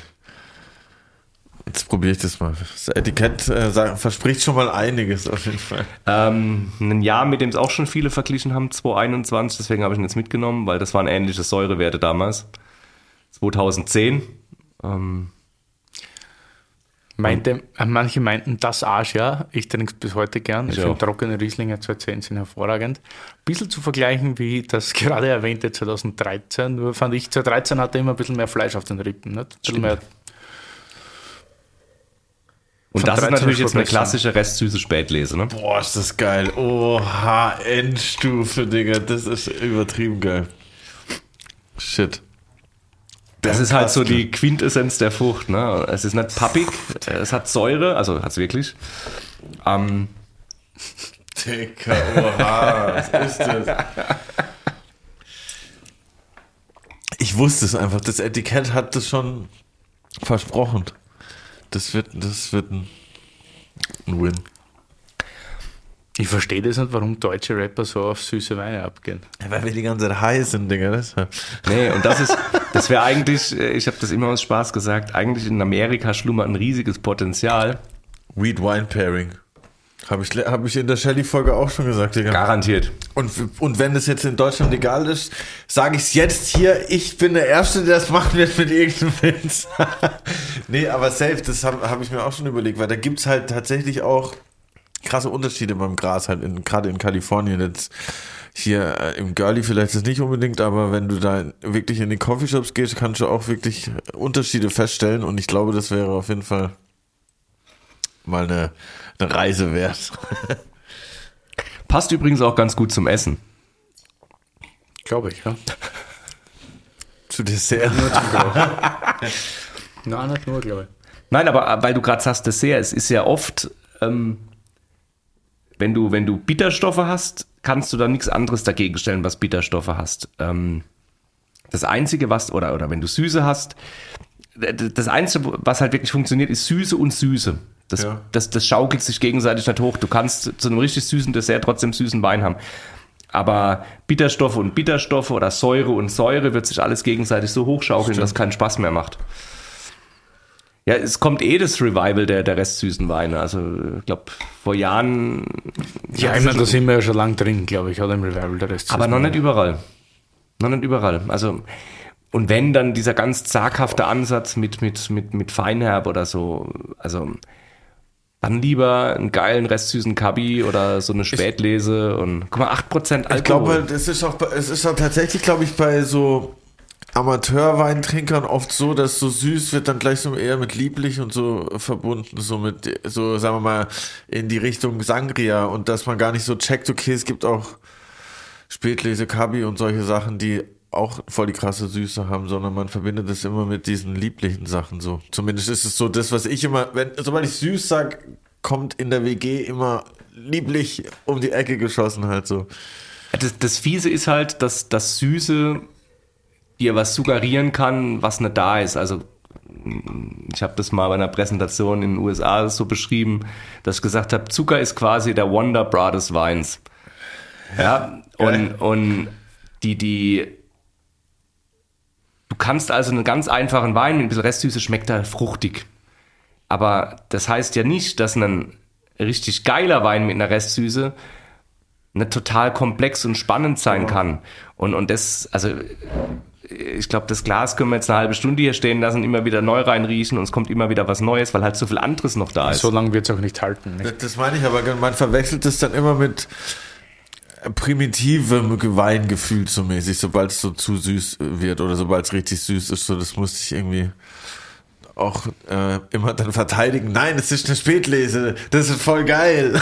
Und alle so, ja, schon mal voll süß. Ja, aber es ist trotzdem voll ausgecheckter Wein. So. Ja, aber ich glaube, das kommt auch immer auf die Stufe drauf an, wie halt, Ja. wie es ausgebaut ist und wie die Qualität des Getränks so ist oder des Weins. Und in dem Fall ist schon, Das ist nur so Das ist wie schon ein wirklich gut. Vorurteil so ein bisschen, so weißt du, das was glaube ich so manche so ein bisschen haben. Ich kenne auch ganz viele, die aus Prinzip einfach nichts Süßes trinken. Und den gleichen Leuten stellst du irgendwie dann, äh, gerade jetzt wieder in einem Food Pairing, ähm, mal einen Schluck irgendwie hin. Meine, was willst du denn zu einer Gänsestopf? Darf man Gänsestopfleber noch essen? Ja, ich finde schon. Also, äh, was, was stellst du denn hin zu, zu sowas, ja? Oder da, da kannst du nichts Trockenes trinken. Oder äh, als ich jetzt an der Ruwer war, ähm, sensationeller Koch, äh, Hubi Scheid, äh, Schloss Monets, geiler Typ, war mal der jüngste Sternekoch Deutschlands. Also ist ein paar Jahre her, aber ist immer noch ein sensationeller Koch. Und, und ich war abends mit, mit Italienern da und, und er hat gesagt, äh, weißt du was, ich mach den Rehrücken, Rehrücken, du kriegst einen Rehrücken von mir. und ich sag dann so, ja, aber hm, was soll ich noch dazu trinken? Ja, wie? Da kannst du nur eine Sache dazu trinken. Äh, äh, alte Auslese. Zack. Stand, stand irgendwie eine 1994er Auslese zu dem äh, Riesling-Auslese zu dem Rehrücken da. Und es war ein komplettes Gedicht, ja. Und ich hätte wahrscheinlich selbst lange überlegt, ja, nimmst du jetzt einen gereiften Pinot dazu oder vielleicht einen Syrah. was naheliegend gewesen wäre. Ja. Aber, aber an der Mosel wird dir keiner, wird dir keiner einen Rotwein dazu servieren. Nicht nur, weil sie keinen haben, sondern weil eben das andere auch passt. Das ist wie in der Pfalz. Da ist, du, wenn du einen Rumsteak irgendwo bestellst, da, da bestellt keiner einen Spätburgunder. Also trinken alle trockene Rieslinge dazu. Und äh, am Ende vom Tag ist ja auch egal, ob du Säure hast oder ob du Gerbstoffe hast. Du brauchst gegen das Fett brauchst du irgendwas, was ansteht. Also Riesling oder irgendwas mit Deshalb mag ich die Bums Mosel Gerbstoff. Das passt auch häufig. Also auch wenn, wenn so diese leichte reife Oxidationsnoten bekommen und so, dann passt das, finde ich, finde ich auch oft sehr gut. Auch zu geschmortem oder so. Das ist immer ein herrliches Pairing. Puh, der Wein. Hervorragender Wein. Hervorragender. Wein. Ich muss da nochmal einen Schluck nachprobieren. Bernd, Bernkastel Doktor, habe ich richtig. Äh, Bernkastel Doktor, richtig? genau. Das klingt einfach schon wie eine Serie, Digga. Das ist richtig geil. Medizin. Für die 210. Seele. Das Asia schmeckt uns durchaus gut. 210 war ja, der einzige Makel von 210 war ja eine hohe Säure. Und das hat es aus meiner Sicht nur in der Jugend zu einem Arschjahr gemacht. Nach fünf Jahren plus ist das doch jetzt so geil ausbalanciert alles. Aber wer hat heute schon noch die Zeit? Ne? Und, und, und da muss ich halt sagen, bin ich jetzt auch, um das nochmal deutlich zu sagen, froh, dass, dass ich in einem Haus gelandet bin, was eben schon vor meiner Zeit diese, diese Vorarbeit gemacht hat und, und immer Weine weggelegt hat. Bei Buhl habe ich mit 2013 angefangen, Weine wegzulegen. Als wir den 13er Jahrgang auf den Markt gebracht haben, haben mich alle gefragt, ob wir verrückt geworden sind. Die gleichen Leute haben aber fünf Jahre später den Deidesheimer Ortswein als Late Release gefeiert. Also du brauchst dann halt einfach mehr Zeit und, und ich bin froh, den Zehner jetzt zeigen zu können. Also macht mir jetzt deutlich mehr Spaß, wie den 2020er äh, Dr. Spätlese hinzustellen. Ich bin froh, dass ihr da noch eine Flasche übrig hattet. Fall davon sehr gut Worauf wird da weggelegt. in Zukunft jetzt Wert gelegt? Auf die Rheingauer Lagen oder auf die Mosellagen? Beides. Also es sind zwei unabhängige, also was heißt unabhängiges, äh, klar ist ein, ein Besitzer, ähm, aber es sind zwei selbst produzierende Weingüter. Also wir haben in jedem der beiden Weingüter haben wir einen Außenbetrieb und haben wir einen Kellermeister und es wird ja auch beides, die Mosel-Weinberge werden an der Mosel vinifiziert äh, und gefüllt und die, die äh, ähm, Rheingauer Lagen werden alle im Rheingau in Österreich-Winkel vinifiziert und abgefüllt. Nur die Vermarktung läuft halt komplett über Österreich. Also wir haben jetzt keine zwei Verwaltungen, zwei Buchhaltungen, ne? also Produktion jeweils am Standort. Der, der Anteil 50-50? Nee, nee, nee, also Rheingau ist deutlich größer. Rheingau ist knapp über 40 Hektar. Okay. Was ist jetzt so das erklärte Ziel? So? Also du kamst da hin und hast mit dem Ralf ein bisschen rumgeplaudert, wahrscheinlich ein paar gute Flaschen Wein getrunken. Äh, Weltherrschaft wird es nicht werden, aber gibt es irgendwie so. Man kannst du versuchen. ja, ja. Gibt es irgendwie so ein 10-Jahres-, 20-Jahres-Ziel oder Verträge? Du hast auch gesagt, du hast, da, hast dich da eingekauft oder nicht, keine Ahnung. So, wo, wo, wo ist das Limit? Wo geht's hin? Wo wird es hingehen? Wo werden wir Wegeler in den nächsten Jahren also ich glaube, das Leichteste wird tatsächlich sein, dass in den nächsten drei Jahren mal wieder viel, viel mehr Menschen Wegeler im Glas haben. Ich glaube, das ist relativ einfach ähm, zu bewerkstelligen. Ähm, qualitativ kannst du immer feilen. Also auch äh, nach sechs Jahren bei Pool habe ich immer gesagt, da könnte man noch und dort und Mathieu genauso. Und also in dem Moment, wo du glaubst, jetzt ist alles perfekt, dann sollst du unbedingt eine Rente gehen. Ja? Also, weil danach kannst du ja nur enttäuscht werden. Ähm, insofern glaube ich, du kannst auch qualitativ noch weiter dran arbeiten, auch dass du einen, eine präzisere Vorstellung von dem hast, ein Geschmacksbild hast, was ist Wegeler. Ähm, dass das noch klarer definiert ist oder dass es überhaupt mal klar definiert ist, kann man ja auch sagen. Ähm, so wie es bei Buhl ja auch äh, mit Mathieu zusammen geschafft hat, dass das Buhl für was stand. Also ich glaube, jeder hat gewusst, was ihn erwartet, wenn er eine Flasche Buhl gekauft hat. Und ähm, das, das, das werden wir definitiv auch bei Wegeler so hinbekommen. Und, und es wird anders sein als Buhl. Ganz, ganz wichtig, weil ich sage immer, wir kriegen ja oder ich bekomme ja einen Ort anvertraut und muss gucken, was unterscheidet den Ort von allen anderen. Und das heißt, jedes Weingut hat dann halt einfach einen ganz anderen Sweet Spot, einen ganz anderen, ähm, ganz andere Chancen, sich zu entwickeln oder, oder was aufzubauen. Und da bin ich jetzt eifrig dran, bei Wegeler zu schauen, was man da wirklich noch weiter rausstellen kann. Und mein erster Schritt ist auch immer mal die Leute zu fragen, die es am besten kennen. Ja, also ich habe zum Michael Burgdorf gesagt, jetzt von allen Lagen, die wir hier haben, was, was würdest du jetzt mal noch rausstellen? Gibt es da was? Und da hat er überhaupt nicht überlegt und hat sofort gesagt, Morschberg. Ich habe die Lage noch nie vorher gehört. Ja, die ist auch nie aufgetaucht. Ja, das ist halt eine Gewanne in Geisenheim in einer anderen GG-Lage. Sorry, was heißt Gewanne? Ich bin. Äh, Parzelle. Ach so, ein okay. Flurstück. Ja, ne? ja. Und da hat er gesagt, ey, das gab's früher und das ist wirklich bockstark und das hing jetzt die letzten Jahre so gut da. Und er sagt, ja, und was müssen wir machen? Kannst du es beantragen? Antrag gestellt, raus, ab dieser dürfen wir es draufschreiben. Ähm, Und, und, aber es hat euch schon gehört, aber ihr Ja, durftet ja, es ja. noch nicht draufschreiben. Warum? Nein, das ist. Äh, stell dir einfach vor, du hast jetzt einen, du hast einen relativ großen Weinberg und in dem Weinberg siehst du jetzt über die Jahre, dass immer, sag ich mal, das mittlere Stück die besten Ergebnisse bringt. Und dann schaust du in alte Weinbergskarten, keine Ahnung, von 1900, Ah, okay. und dann siehst du, dass, dass das früher das große Stück, was du jetzt hast, in Wirklichkeit früher zwei Weinberge waren. Und dass das Mittelstück, was dir jetzt positiv aufgefallen ist die letzten Jahre, tatsächlich auch einen anderen Namen mal hatte. Ah. Und dann kannst du quasi eine Reaktivierung des Namens verlangen oder erbeten, beantragen.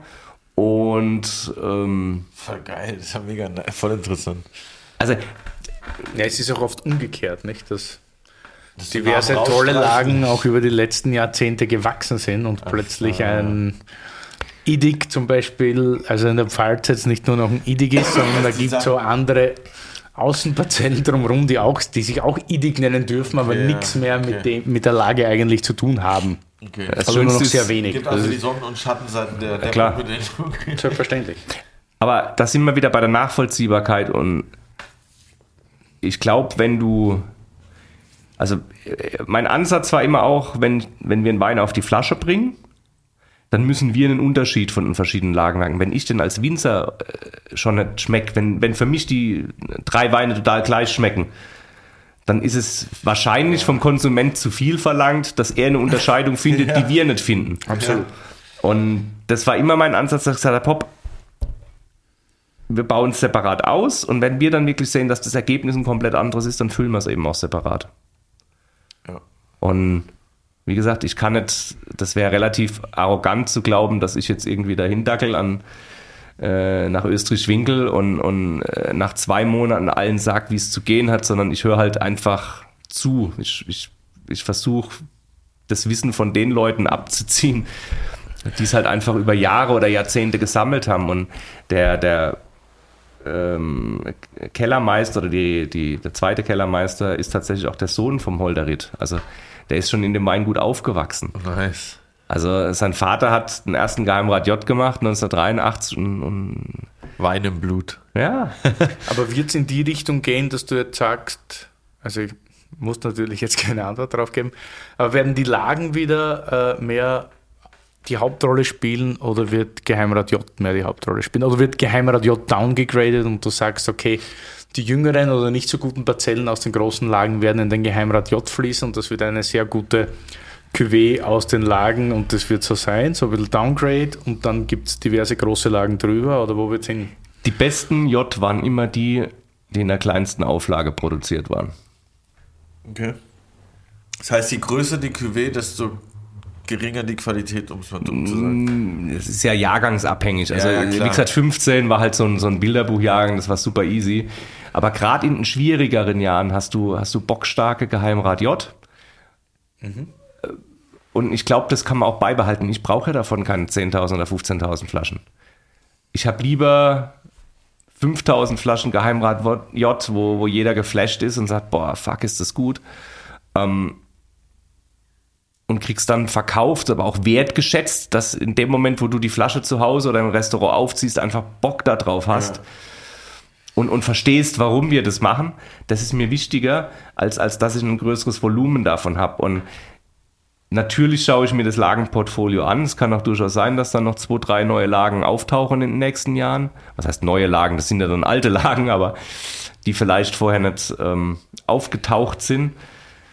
Aber ich will schon da die Zweigleisigkeit behalten. Also ich finde eigentlich das Konzept mit einem, es ist ja, ist ja wie ein Bordeaux eigentlich, ne? Also es ist ja so die verschiedenen Parzellen, die sich ergänzen.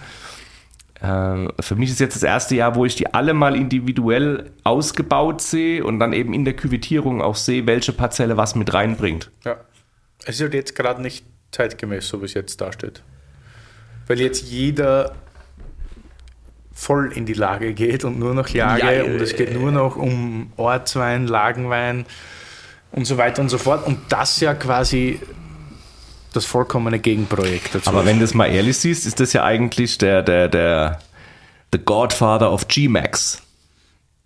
Ja, das sei jetzt dahin, keine Ahnung. Nein, äh, aber äh, denk mal drüber nach, diese, diese, diese ganzen Kleinstfüllungen, äh, ohne sie zu bewerten, sind ja eigentlich nur die Reaktion darauf, dass man überlegt hat, was, was könnte man jetzt da noch oben drüber setzen.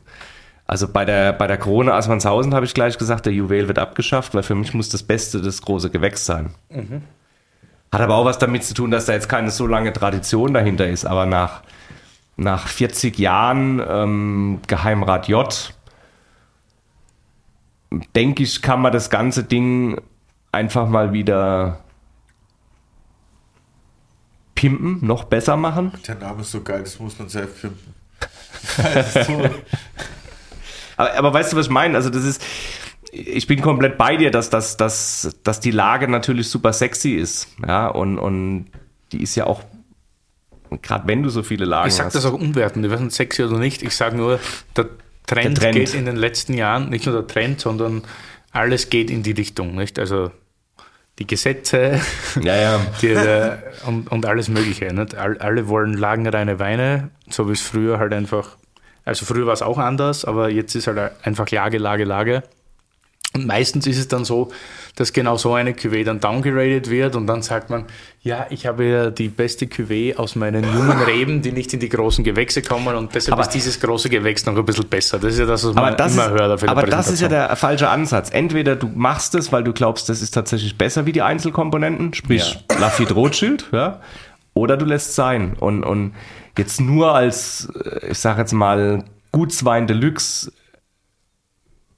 da Nee, das, da darfst du nicht Geheimrat J draufschreiben. Also das muss schon Okay. richtig Gut, bockstark sein. Was, Hab ich wie- verstanden. Wie macht's denn Rothschild? Ja, Naja, aber das, vielleicht nicht Nee, der beste Vergleich. ich hab's gar nicht gecheckt, was er meint. Naja, die haben ein, die machen einen Wein aus einem, aus einem Weingut mit 100 Hektar, beziehungsweise zwei Weine. Den Petrus und noch einen Ananas. Nee, die, die machen halt einfach, Ich hab keine Ahnung, Digga. Ich hab nur mal ein UFO-Video gesehen. ja okay, lass es, wir lenken jetzt keinen mehr ab. Okay, die machen einen Wein aus sehr vielen Lagen einfach. genau, und ist eine es. Lagen-Cuvée und, Okay. und dann noch in dem Fall eine Rebsorten-Cuvée. Ja, wenn man Aber- da überhaupt Lagen dazu sagen kann, was die da. Oh, gu- gut. Auf jeden Fall, es wird keine, es wird kein downgeradetes großes Gewächs-Cuvée werden. Nein, nein, nein, nein, nein. Okay. Nein. Also, und die großen, jetzt überlege ich gerade, ob wir, ob wir aus einer Lage, ne, Dosberg haben wir nicht separat gemacht, Lenschen haben wir nicht separat gemacht. Das sind, das heißt, statt ein großes Gewächs zu machen, hat man es dann eben überwiegend in den, in den J küvettiert. Und in dem Moment, wo ich sagen würde, wir machen jetzt im Rheingau zwölf große Gewächse, dürfte ich definitiv keinen Geheimrat J mehr machen, weil dann wäre es äh, ein Leichenfleddern. Ja, dann, dann wird es ja nur heißen, ich versuche auf dem alten, ehemals starken Namen Geheimrat J rumzureiten, aber ich fühle lange nicht mehr deshalb, was reingehört. Und das, das wird auf jeden Fall nicht passieren. Also entweder richtig geil oder gar nicht. Es gibt auch noch einen Trend, den ich ansprechen wollte. Weed and Wine? Weed and Wine. Dafür gibt es einen eigenen Podcast demnächst, Leute. Der heißt Weed and Wine. Schaltet ein, auf jeden Fall. Nee, ähm, die Gäste von Terror und Andiletten haben immer, ähm, der Trend geht dahin, dass die immer äh, zwei Fragen auch äh, mitbringen für Stimmt. Willi und mich. Ich weiß gar nicht, ob der Trend schon bei dir angekommen ist. Der Richie ist Pelzer, da dauert es immer ein bisschen länger. Aber wo ihr über Trends geredet habt, ist mir das direkt ja. eingefallen. Also. Ja, Trend. Trend, Willi. Wo bist du in 20 Jahren? Ich schenke mir mal noch was ein. Ja, da kannst Fragen. schenk, Bist schenk du, bist du auch ein. Weinproduzent? Bist du Gastronom? Ich Bist du Weinhändler? Bist du Surfer? Also, als du, Spinning Instructor? wenn du, das ist gerade ziemlich im Kommen, du, sag ich da. Äh, ich weiß nicht, wenn du mir die Frage vor 20 Jahren gestellt hättest, dann hätte ich dir ganz was anderes gesagt, als das, was jetzt die Tatsache ist. Und wenn du mich jetzt fragst, ich, ich, ich stelle mir selber solche Fragen gar nicht mehr. So ich lebe meistens in den Tag und in die Woche und plane auch immer nur die Woche. Und so wie es jetzt ist, kann ich auch gar nicht mehr planen, weil es im Moment mehr reagieren als agieren ist, Gott sei Dank, weil alle Leute gern zu uns kommen und trinken. Vor allem, weil wir noch nicht mehr Folgen haben, dass wir jede Woche eine neue Folge Und haben. lang bleibt das sowieso, ja. Genau, ich wäre gern Podcaster, Chef-Podcaster. Na, ich, ich kann es echt nicht sagen. Ich glaube nur, dass ich weiterhin in der Gastronomie bleiben werde, weil ich das lieb. Und Wein einschenken werde. Das wird sicher die Weinbranche werden, weil es gibt ja, weiß ich nicht, ich bin jetzt schon so lange dabei, aber trotzdem gibt es jeden Tag tausend neue Sachen und das ist halt super spannend, immer das alles neu zu entdecken. Und ich rede auch gern mit Menschen und das ist immer super, wenn du dann gleiche Themen hast und gerade so wie es bei dir ist als alter Pfälzer, gerade mit den Pfälzern ist es sehr lustig zu verweilen, weil die auch gerne mal einen über den Durst trinken und, und sich selber auch nicht zu Was ernst sind das für nehmen. Klischees, und ich glaube, das ist bei uns Steirern, Burgenländern oder generell Österreichern auch so. so. Generell Und das ist kein, na, das ist kein Klischee, das ist halt ist super. Ich finde Leute, die sich selber so ernst nehmen, das ist irgendwie komisch. Anstrengend.